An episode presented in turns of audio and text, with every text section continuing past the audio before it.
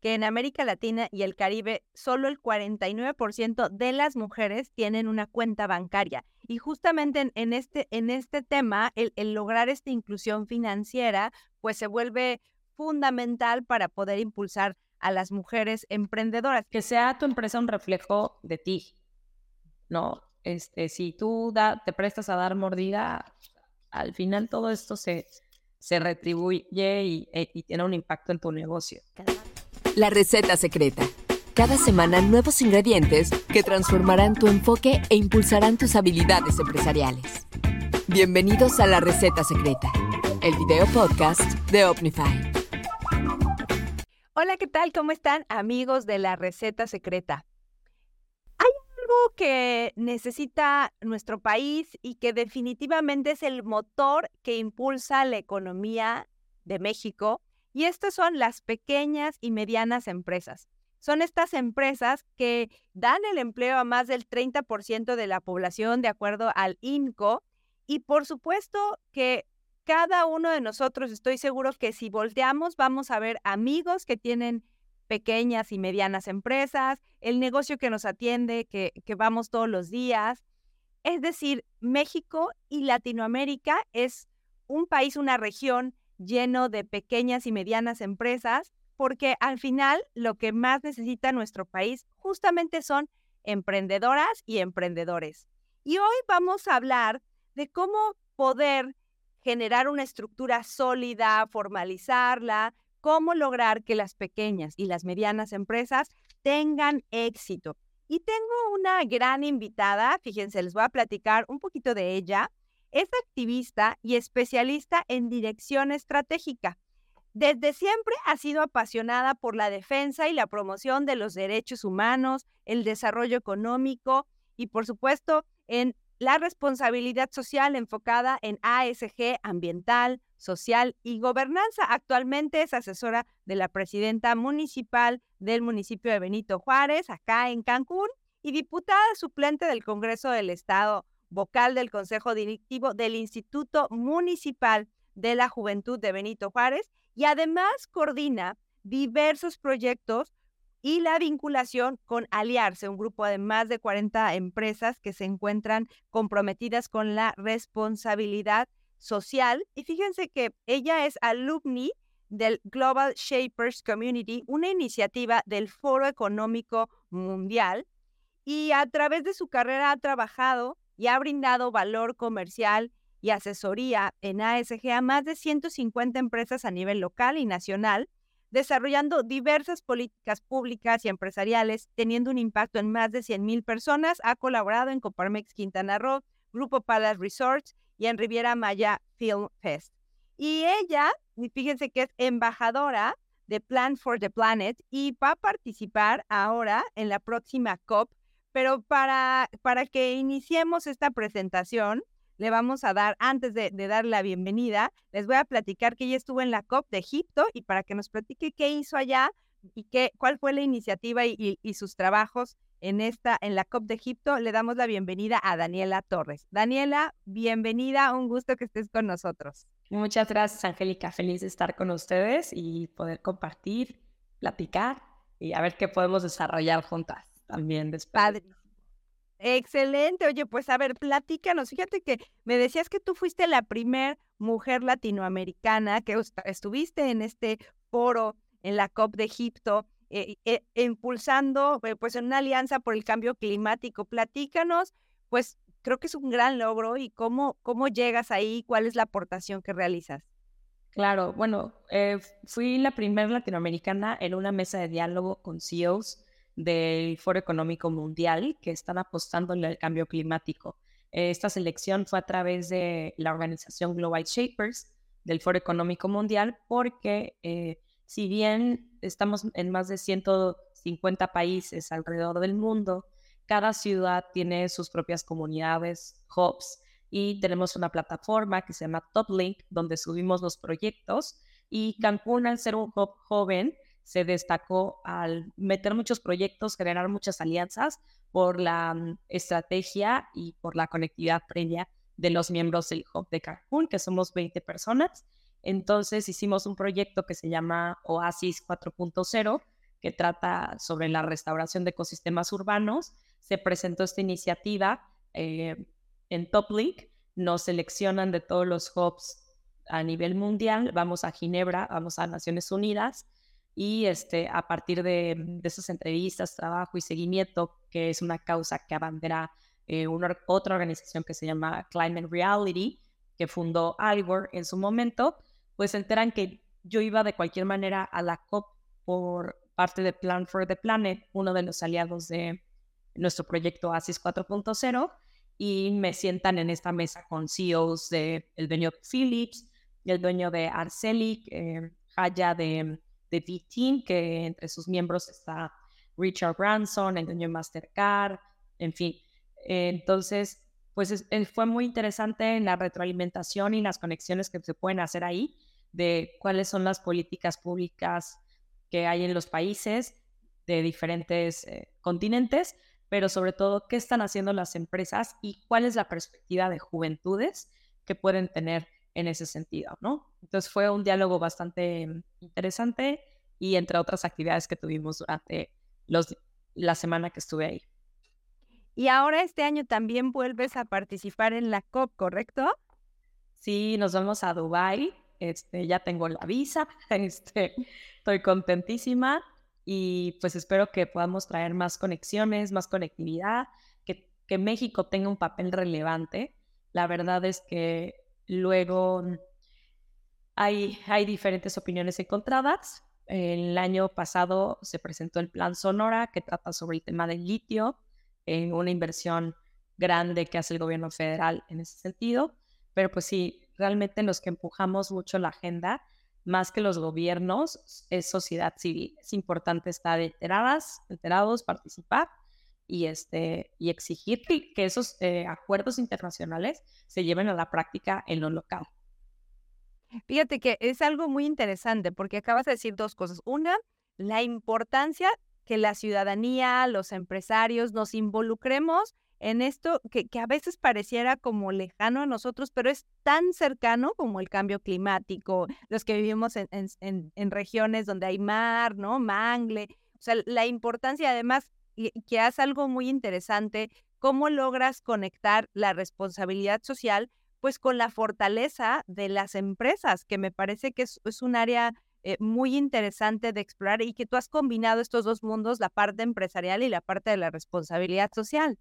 Sí, y sobre todo la política, porque lo que no se mide no se puede mejorar, pero también como tenemos que hacerlo al interior de nuestras empresas, no importa en qué nivel estemos, a mí me gusta mucho trabajar con pymes, este, porque creo que son el futuro y es la, la gran mayoría de la economía se mueve a través de las pymes, pero este, de pasarlo a la, a la práctica en la gobernanza en las ciudades, ¿no? en la actualización, en la profesionalización, en la medición de nuestros indicadores dentro de los gobiernos. Entonces, es por eso que también eh, empujó desde lo municipal este tipo de acciones. Oye, y pues ya entrando en, en materia, justamente en estas acciones que podemos hacer desde lo local, desde la gobernanza y, llegando justamente a las pequeñas y medianas empresas. Hay un programa que es ahí justo hace unos meses este, eh, coincidíamos en, en, este proyecto y al cual aplaudo, que se llama Ellas Facturan, que es justamente un programa para impulsar a las mujeres que tienen pequeñas, medianas empresas. Platícanos cómo nace Ellas Facturan y cuál fue el objetivo inicial y después entramos a los ingredientes de éxito para las pymes. Claro, bueno, este es mi cuarto proyecto de emprendimiento, eh, trabajo, o sea, programa de emprendimiento. El primero fue Jóvenes Emprender en 2016-2017. Después Emprende Yo Te Apuesto. Después trabajé con un proyecto que se llamó Ecotech para fortalecer las ecotecnologías en las MIPIMES en tres estados de la República. Y las mujeres, pues yo me considero feminista, es una brecha de disparidad y desigualdad importante en la que vivimos a nivel internacional, pero en lo local pues tenemos que tomar acción. Entonces le presenté este proyecto a raíz de una vinculación que hice en la COP en Egipto con Marta Delgado, que en su momento era la subsecretaria de Relaciones Exteriores, que eh, me presentó Fondo Ellas, que es un fondo para poder llevar a las mujeres a exportar, ¿no? Que desde lo local. Entonces, eh, no queríamos hacer nada más un evento, sino de cuál va a ser la estrategia a largo plazo en el municipio. Entonces, con el fin de vincularnos con todas las oportunidades que existen internacionales, federales, estatales y municipales, se crea Ellas Facturan, ¿no? Que es el seguimiento a la política pública de inclusión financiera e integramos a las cámaras empresariales, sociedad civil, eh, a todas las dependencias al, interior para medir cómo vamos en nuestros indicadores, en nuestros resultados y tener sobre todo una comunidad. Lo más importante es una comunidad que eh, que vaya hacia un término de compartencia, no competencia. Es decir, qué valor agregado le, eh, le pongo al grupo, ¿no? Y caminamos juntas de la mano. Entonces creo que eso ha sido espectacular. Ahorita somos 1.600 mujeres, pero como todo, ¿no? Eh, es un proceso que no es de la noche a la mañana. Cuando tú te inscribes cada año porque quieres bajar de peso, porque son las metas del año, pues te inscribes al gimnasio, pero ¿cuántas veces realmente vas en el año? Entonces, en ellas facturan todas, pueden entrar, no importando en qué nivel, pero sí es un tema de constancia, responsabilidad, compromiso, eh, pues ganas, ¿no? Entonces, yo te puedo decir que de las 1.600 tenemos 450 súper comprometidas y las otras van y vienen, ¿no? Entonces, es un gran, gran proyecto. Oye, y además a lo que me encanta, fíjate, estaba yo viendo un dato que has vivido. ¿Cuáles son los ingredientes fundamentales para que podamos tener éxito en las pymes y sobre todo poderlas impulsar para dar el siguiente paso. ¿Cuál crees que serían estos ingredientes? ¿Te parece exploramos el primero? ¿Cuál es el primer elemento para impulsar a las pymes? Yo creo que el fortalecimiento del liderazgo al interior de los equipos, no importando si tienes dos empleados o tú misma para poder tratar con los clientes y generar mejores ventas, es importante el desarrollo personal como líder. ¿No? Este, el saber escuchar, el tener el análisis de, de cuáles son los, los qué le mueve a cada quien en el equipo, ¿no? Entonces el liderazgo para mí creo que es el, en, el desarrollo personal, porque todo empieza desde, desde uno. El ser producto de tu producto. Si tú vendes salud, tienes que ser congruente con tu salud, porque a veces es difícil hacer match con un producto cuando ves a la persona que no lo, lo está comunicando de esa manera. Eh, yo creo que la formación de equipos, el, el, valor más importante es el tiempo. Entonces, a veces queremos hacer todo como autoempleados. Entonces, eres el, que cobra, el que baja la cortina, el, que cotiza y así. Y nos tenemos que rodear de los mejores. Eh, identifica que, cuál es tu valor agregado, qué es lo que nadie más hace mejor que tú y todo lo que te pueda quitar tiempo, pues contrátalo. Y entonces de, esa manera vas a poder exponenciar, crecer tu empresa. Eh, la tercera yo creo que son las relaciones. Em, tener una agenda clara para poder decir, bueno, esta hora del día voy a dedicar a conectar con, otras, con, con otra industria, voy a ir a una conferencia, eh, voy a hacer una llamada a un cliente de, de, seguimiento. O sea, el fortalecer tu comunidad Creo que es una de las, de las bases. Y este, el otro es el mejoramiento del producto, porque puedes tener una excelente comunicación, puedes ser un gran líder, pero si no tienes un producto que, que sea competitivo, que valga la pena, que, que sea innovador, disruptivo, eh, que sea bueno, que sea congruente con tu cadena de valor, que, que tenga un propósito, ¿no? Este, pues va a desaparecer porque estamos, ya no competimos con, con lo local, ahora competimos con el mundo. Estamos, en un ecosistema. Ay, pues a ver, vamos, si quieres, vamos explorando. Entonces, cada uno de estos ingredientes. El primero que tú dices es, para poder eh, tener éxito y poder impulsar a las pequeñas y medianas empresas, lo primero es lograr desarrollo personal para poder fortalecer el liderazgo. Y me gusta mucho, hablando de liderazgo, que dices, no importa si son dos personas, cinco personas, los colaboradores que tengas, el liderazgo es fundamental. ¿Por qué crees que a partir de 10 colaboradores, cinco colaboradores, el liderazgo se vuelve fundamental como una habilidad eh, para el éxito de las empresas? Pues son relaciones humanas, ¿no? Eh, es bueno ser buena persona con los demás. Este, el mundo da muchas vueltas y hoy eres jefe y mañana quién sabe. Entonces, el tender esa mano y ser, ser compartido con los demás es, un rol de, de, vida, ¿no? Y todo lo bueno que eres se, te va a regresar y también es ser autocrítico. Entonces, no podemos ser los arrogantes para creer que tenemos todas las respuestas y, mm, y sobre todo que, que, va a ser un reflejo tu vida de cómo estás adentro. Sea, yo creo 100%. Entonces, eh, la vida es subidas y bajadas y si no generas esta fortaleza emocional, este autoanálisis, pues va a ser difícil que puedas sobrellevar los retos que, vas a afrontar de cualquier manera, ¿no? Entonces, una tía dice una frase, tú no sabes qué tipo de té eres hasta que te ponen en agua hirviendo. Pues ahí es donde sacas tu verdadero yo, en los problemas. En los problemas. Y además, como tú dices, este liderazgo aplicado al interior, pero también al exterior de las organizaciones, que hace que de alguna manera te impacte positivamente, ¿no? Si estás ejerciendo un liderazgo positivo, este, porque del lado contrario, pues también va a suceder lo mismo, ¿no? Pero en este caso, si hablamos de un liderazgo positivo hacia el interior de la empresa y hacia el exterior, por supuesto que eso va a tener un impacto positivo. Ahora, me decías, el segundo ingrediente es el tiempo. Y decías justamente algo muy interesante. Oye, si es algo que te está, no te está enfocando, hay que contratarlo, hay que, hay que buscar la manera de que te puedas enfocar. Eh, eh, y a veces esto es un reto, porque cuando estás empezando, pues híjole, contrato, pero no me alcanza. Entonces, ¿cuál crees que son las primeras cosas que tú tienes que, sustituir y, que te tienes que enfocar para poder lograr, este, pues ser mayor, eh, lograr mayor eficiencia en tu empresa? Es que va a depender de, de, cada uno. O sea, no hay una línea ni una ruta estratégica a seguir. Tengo un gran mentor que se llama Daniel Gómez Iñiguez y él hizo un libro padrísimo que se lo recomiendo que se llama lo abstracto de emprender. Entonces, justamente no hay una receta de, de que te puede, lo que me puede funcionar a mí no te puede funcionar a ti. Por ejemplo, en mi caso, em, creo que yo soy muy buena para generar relaciones y para generar alianzas. Me gusta ser estructurada y manejar reportes, informes, cosas así, pero me quita mucho tiempo.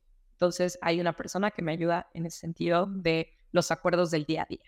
¿no? O sea, sí generó la estructura, pero después tenemos una propuesta de agenda y entonces estos recordatorios eh, me ayudan mucho a, poder saber cuál es el siguiente paso, ¿no? O sea, como esa, esa talacha administrativa que la, sé que la puedo hacer, pero encontré en el equipo a una ingeniera que lo hace mejor que yo en la estructura de los proyectos estratégicos, ¿no?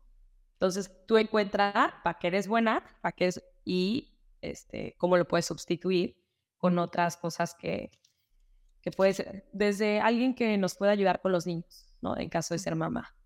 O, mm, no sé, haciendo la comida. Porque a veces nos creemos que somos super vamos a hacer todo.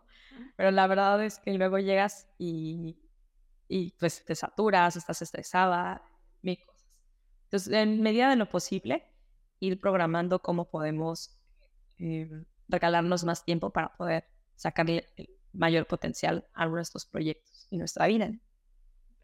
Y como dices, Dani, o sea, si a ver, si eres, si, si eres extraordinaria conectando con personas, haciendo relaciones públicas, pues justo no vayas a sustituir eso, o sea, sustituye esas actividades que hay alguien que lo puede hacer mejor que tú y así cada quien en su lado de la cancha puede fortalecer en un trabajo de equipo, pues e, e, el, trabajo justo empresarial que, tenemos que desarrollar día a día.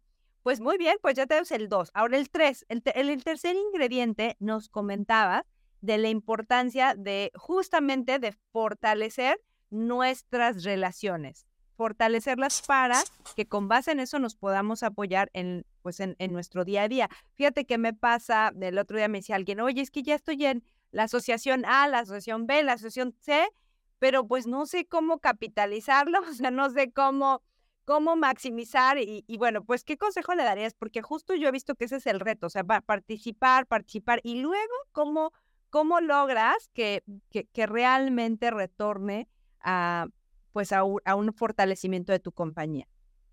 Mira, yo creo que para pedir, uno primero hay que dar, ¿no? Entonces, a veces no tienes que dar en lo económico, pues eh, escuchando. Em, hay un libro muy bueno que se llama de Dale Carnegie, que se llama Cómo ganar amigos e influir sobre las personas. Entonces, eh, literal es la, es la Biblia de las relaciones interpersonales, ¿no? Este, el saber escuchar. Yo lo que hago cuando voy a un evento, hago una lista e investigo a las personas. O sea, tengo, un, tengo en un PDF foto, cargo, intereses y redes. Entonces, y yo ya sé con quién tengo que conectar. Entonces, ahí les voy a un tip, pero es, verdad, o sea, cuando hay un evento tan grande y ves, no sé, los premios Óscares, las personas que son la parte de relaciones públicas saben con quién se sienta fulanita y con quién no se sienta. Hay Oso Traba, por ejemplo, que tiene un podcast muy padre que se llama Cracks. Él hace escenas con gente que le inspira en su casa. Yo en mi casa, no, porque para mí es un círculo muy cerrado, muy chiquito, de mucha confianza, ¿no? Tiene que pasar algunos años para que entonces yo me meta al interior de mi casa, ¿no? Pero cada quien ve qué, qué es lo que le funciona. Fui con otro amigo a su cumpleaños en Monterrey y fuimos 150 personas, todas gente que admira de diferentes industrias, políticos, empresarios, artistas, em, ejecutivos, en fin. Y él para la fiesta de su cumpleaños y cada quien volamos de diferentes partes del mundo y, y conectamos. Entonces todo, yo creo que primero generas amistades para después generar eh, relaciones eh, laborales, porque no se siente genuino. Entonces, el sentir el interés real de que de alguien es padrísimo hacia tus proyectos, ¿no? Y, pues ir trazando cuál es, cuál es la ruta. Y no quieras vender, si no le vas a vender a esa persona, pero después, eh, como tú vas a ser súper apasionada de tu proyecto, porque tú ya escuchaste al otro, te va a recomendar con alguien, va a pensar en ti luego, luego. Entonces, que no se sienta el hambre, el hambre se huele. Y, uno sale corriendo. Entonces, vuélvete una persona interesante, culta, ten cosas importantes para aportar a la mesa y todo lo demás sale por añadido. Muy bien, me encanta. Oye, pues vamos al elemento cuatro, mejorar tu producto, una innovación constante. Platícanos justo en este camino que has recorrido, cómo lo, cómo lo han logrado, cómo, cómo algunas personas eh, han puesto esta innovación no solo como un tema de, ay, suena muy bien y está en la pared como uno de nuestros valores, sino cómo ponerlo en acción. Eh, analiza la competencia. Analiza la competencia. Ábrete a la crítica.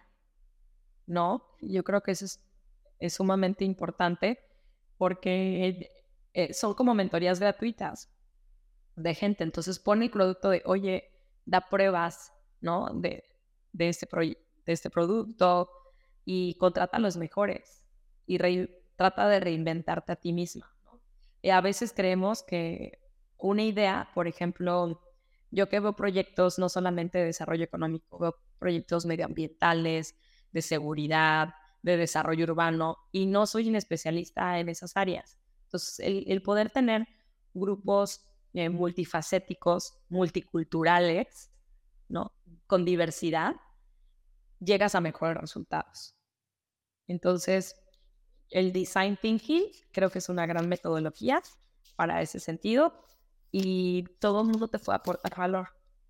Desde un ama de casa que tiene otra necesidad y pues ábrete a, ser este, juzgada, juzgado, Date la oportunidad y la humildad de escuchar a otros, ¿no?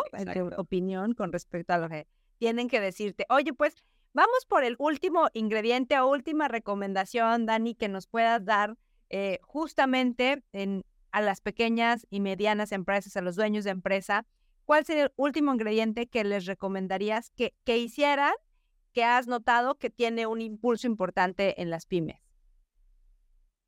Yo creo que es tener integridad ahorita ya estamos pasando a una economía de la experiencia.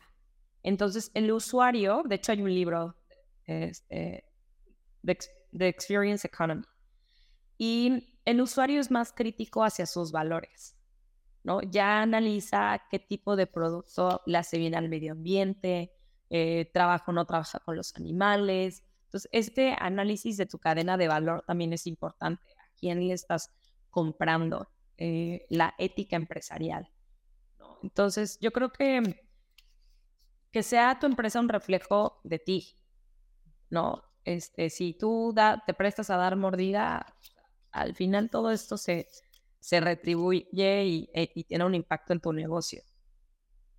Entonces yo creo que un elemento esencial es aprender sobre la responsabilidad corporativa en todos los niveles, ¿no? Hay esquemas como SR, que mm, es de CEMEFI, hay otros esquemas sobre Pacto Mundial, pero pues leer, y chance no tienes ahorita para pagar el distintivo, para poder certificar, pero también hay otras opciones en los gobiernos, ¿no?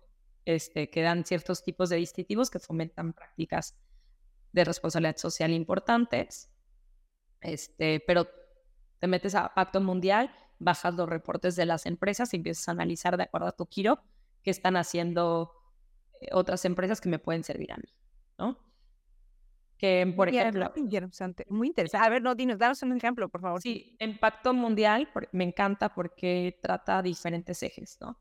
Los derechos laborales, los derechos humanos, el medio ambiente y el eje de anticorrupción. Descargas los cuestionarios, si son una tarea de más de 500 preguntas de indicadores, pero te empiezas a analizar. No necesitas ser una gran empresa, grande empresa para poder hacer esos pequeños cambios para usar focos ahorradores. Y eso es una ecotecnología, ¿no? Para poder hacer una composta. estas pequeñas prácticas van a ser un resultado positivo, sí o sí, en ahorros económicos, pero sobre todo en un cliente que, que va a ver tu valor y que se va a conectar contigo. Entonces, y comunica esas buenas acciones. Y además, algo que me gusta es justo en esta, en esta parte de la integridad y que tiene que ver también con el punto cuatro. Comentabas, oye, compara la competencia. Aquí estás invitando también a entender qué están haciendo otras empresas en responsabilidad social, que me encanta, porque así también tú puedes comunicar, ¿no? Tu valor, qué estás tu valor social, qué estás haciendo. Y creo que no está peleado eh, el que seas una, un emprendedor, una pequeña empresa o una gran empresa. O sea, el tamaño no está peleado con realmente hacer algo y aportar algo a el planeta, a la sociedad, a, nuestros colaboradores. O sea, no está peleado y creo que eso podría ser un mito, ¿no? Que solo cuando sea una empresa grande, pues voy a hacer prácticas de responsabilidad social, ¿no? Sí, pues en la Agenda 2030 también es un gran una gran guía que se puede descargar. Son 17 objetivos de desarrollo sostenible y vienen las metas, vienen los indicadores y empezar a socializar ese tipo de, de acciones. Pues muy bien, Dani, pues ha sido un gusto escucharte el día de hoy y justamente aprender de estos ingredientes para impulsar las pymes, fortalecimiento en, en o sea, fortalecer nuestra área de liderazgo, eh, a optimizar nuestro tiempo, el tercero, fortalecer nuestras relaciones, el cuarto, mejorar nuestro producto y por supuesto cerrando con broche de oro la integridad para todas nuestras empresas. Pues ha sido un gusto, Dani, que estés con nosotros el día de hoy. Te mando un fuerte abrazo. Un placer y si conocen una mujer en Cancún que tenga ganas de, de desarrollarse, que quiera ser emprendedora, pues está, ellas facturan para ustedes un proyecto totalmente gratuito con más de 18 aliados estratégicos, entre ellos Coparmex, del cual tú formas parte y te agradezco muchísimo por el compromiso, la constancia, la congruencia y la dedicación a este proyecto. Muchas gracias. Un gusto, Dani. Te mando un fuerte abrazo y aquí dejamos en la descripción estos datos para que puedan entrar contigo y seguir conectando a aquellas mujeres que quieren fortalecer sus empresas. Un abrazo y nos vemos, amigos de la receta secreta. Hasta la próxima. Bye bye. Gracias. Porque en los negocios no se trata de cerrar tratos, sino de construir relaciones, no olvides formar parte de nuestra comunidad. Suscríbete a nuestras plataformas y no te pierdas nuestros próximos episodios. La receta secreta, el video podcast de Omnify.